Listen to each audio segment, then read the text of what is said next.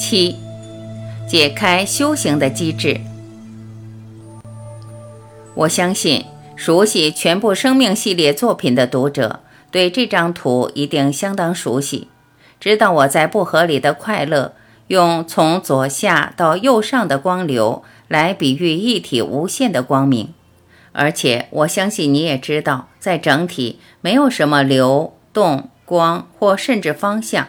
这些比喻都还是我从我念演变而来的，但是无论如何，还是让我先用这张图来表达。你或许还记得，从这个光流分出很多支线，我在定把其中一个分支放大，除了表达相对怎么从无限大的绝对延伸出来，也表达了再怎么延伸，只是越来越局限。然而，你也可能还有印象。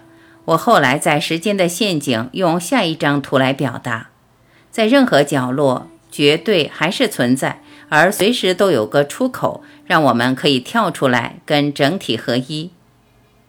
你到现在也应该知道，就连这些图画、这些描述，最多还是比喻，再怎么讲延伸或出口，都只是相对局限的语言，是我们头脑造出来的观念，本身一样是虚构的。但无论如何，在这里还是让我们勉强继续沿用这个比喻。我将你所熟悉的第一张图再做一点变化，就像下一页的图，沿着每一个分支，就像我们的注意力跟着人间种种虚幻的现象和变化跑。现在我们突然守住它，让它回转到念头的上游，而且是最上游的根源——相对意识的原点。我们让注意力轻轻松松反转回来，集中在念头的出发点，这本身才是参。表面看来，在问我是谁的这个问题，最多也是引导我们到这个出发点，倒不是带着我们去找什么答案。别忘了，任何答案其实和整体与真实都不相关，两者在不同的意识轨道。我们在人间可以问或可以答得出来的，都离不开相对，而真实是绝对。前者受到局限，而后者是无限。从相对是延伸不到绝对的，这一点你可能听过，我不知重复了多少次。但是这就是我们每个人随时都在忘记的事实。正确的参这个方法，可能跟你过去想象的自己问自己回答很不一样。你也许会想问，那么要怎么把注意力摆到前面，摆到念头最源头的点？就是知道要住在它，住在这个原点。我们又是透过什么机制可以体会，而可以确定自己做对了？其实这个答案我老早已经分享过。住在这个原点，也只是我在。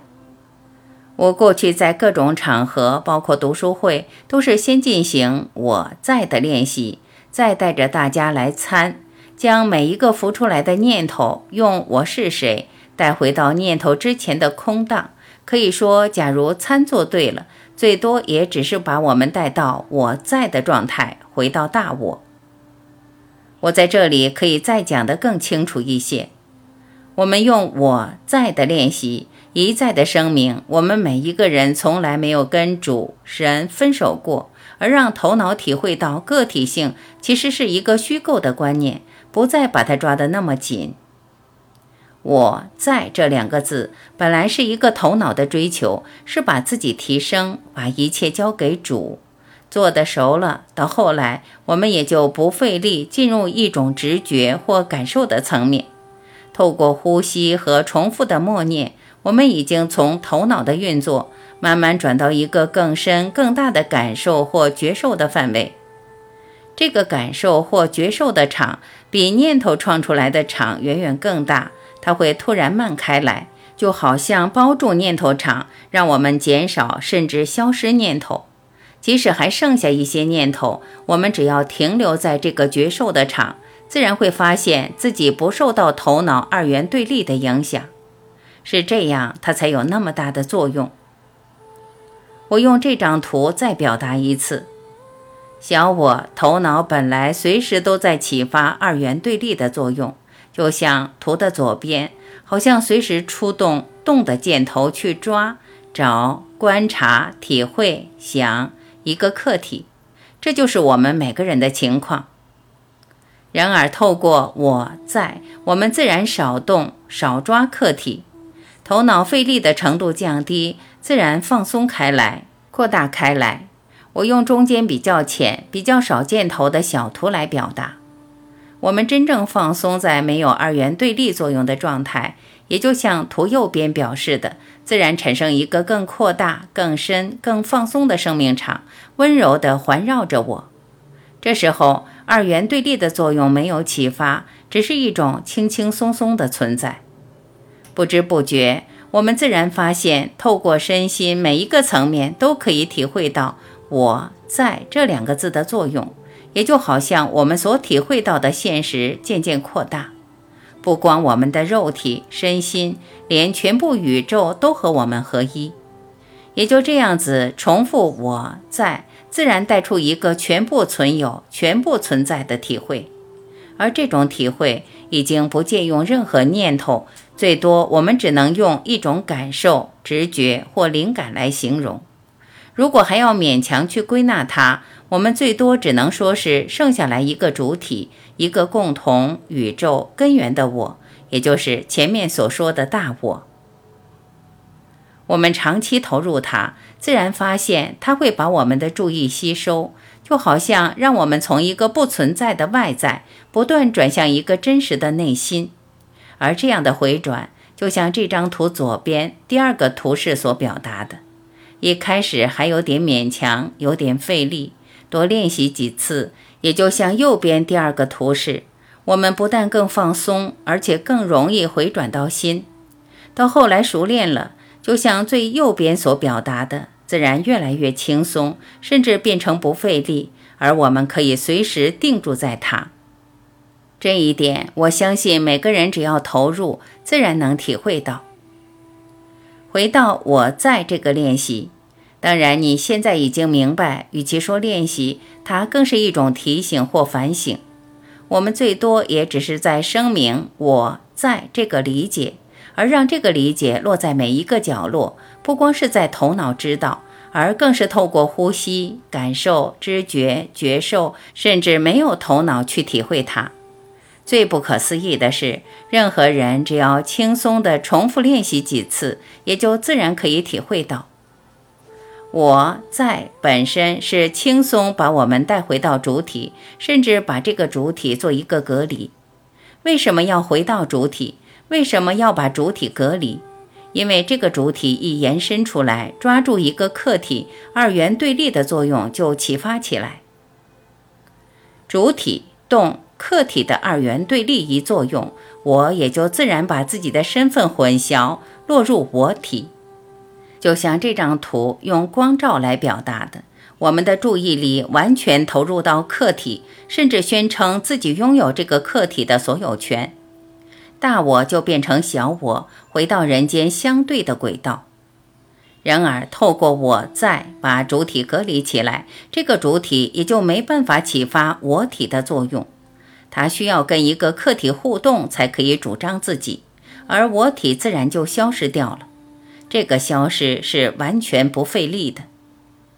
这个不费力的消失，倒不需要我们再加上任何消失或化解的意念，甚至只要我们带来任何意念，或是为它套上任何观念，这时候小我其实已经在发挥作用，它已经抓住了一个对象，一个客体。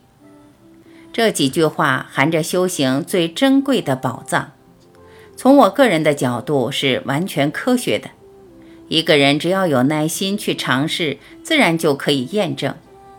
值得注意的是，我在这里最多是用大我来代表人间一切的源头，是相对意识最根源的主体。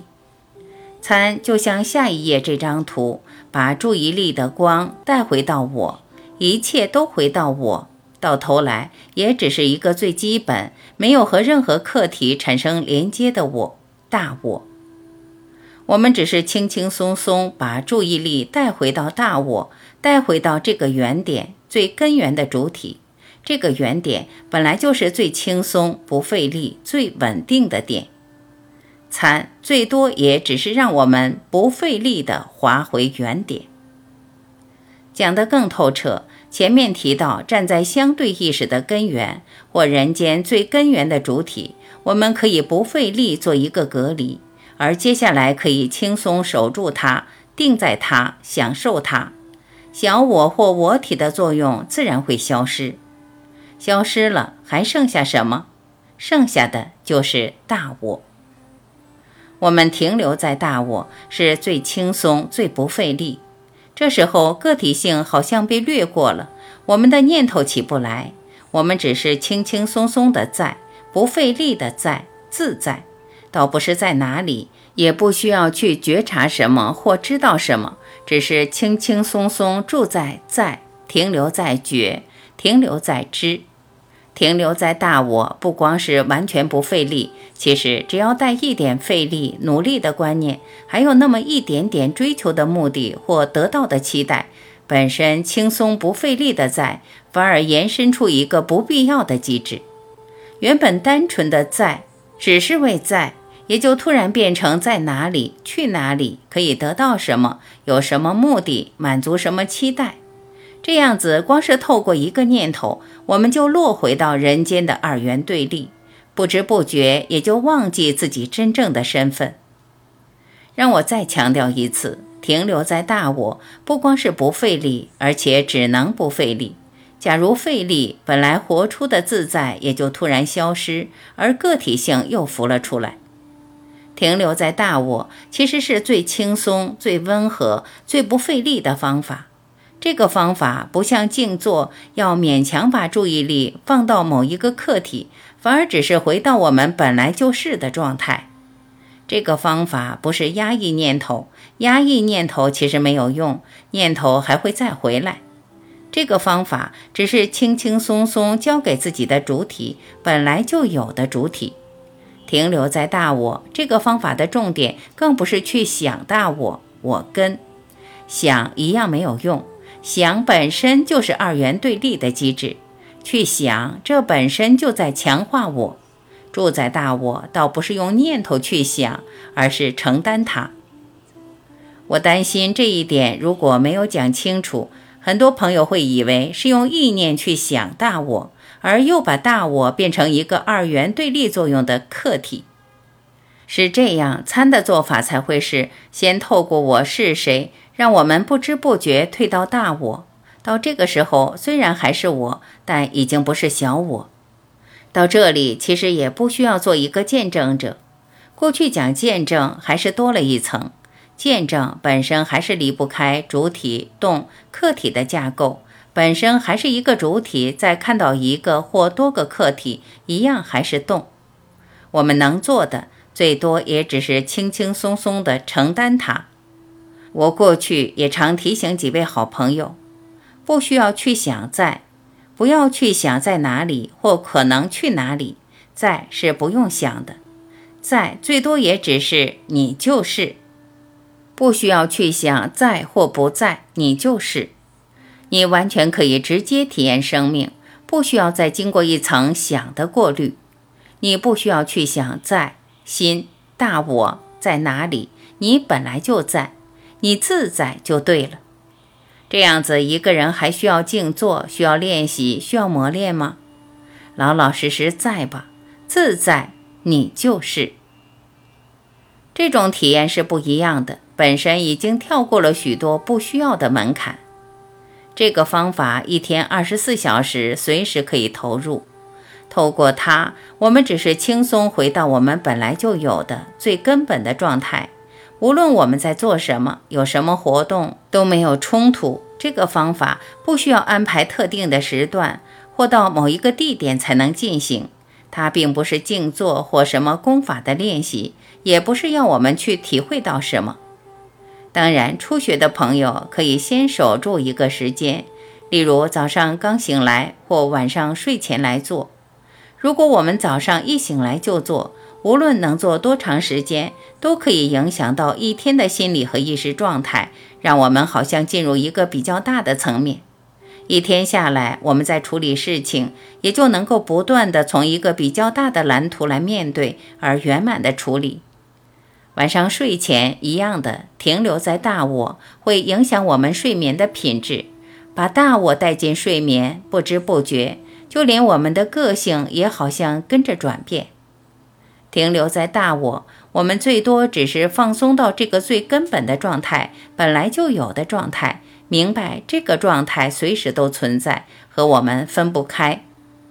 其实有我就有他，他本身最多是一个扩大的我。最原点的我，停留在大我，是透过这种感受，我们才可以轻轻松松体会到一体永恒的味道。虽然大我最多还只是一个最原点的我，但它已经进入了一个在的状态，本身没有动力，我才会称它是一体的门户。停留在大我，习惯了，接下来越来越不费力。甚至有一天，它会吸引我们全部的注意力，让我们觉得没有其他事情比它更有趣，也就那么简单，那么不费力，我们就落在绝对意识的门口。你会发现，我一再强调费力不费力的对比，可以说这个观念相当重要，让我们可以衡量自己究竟做的对或不对。本来一个人是轻轻松松体会到什么是自在。什么是大我心不动的一个层面？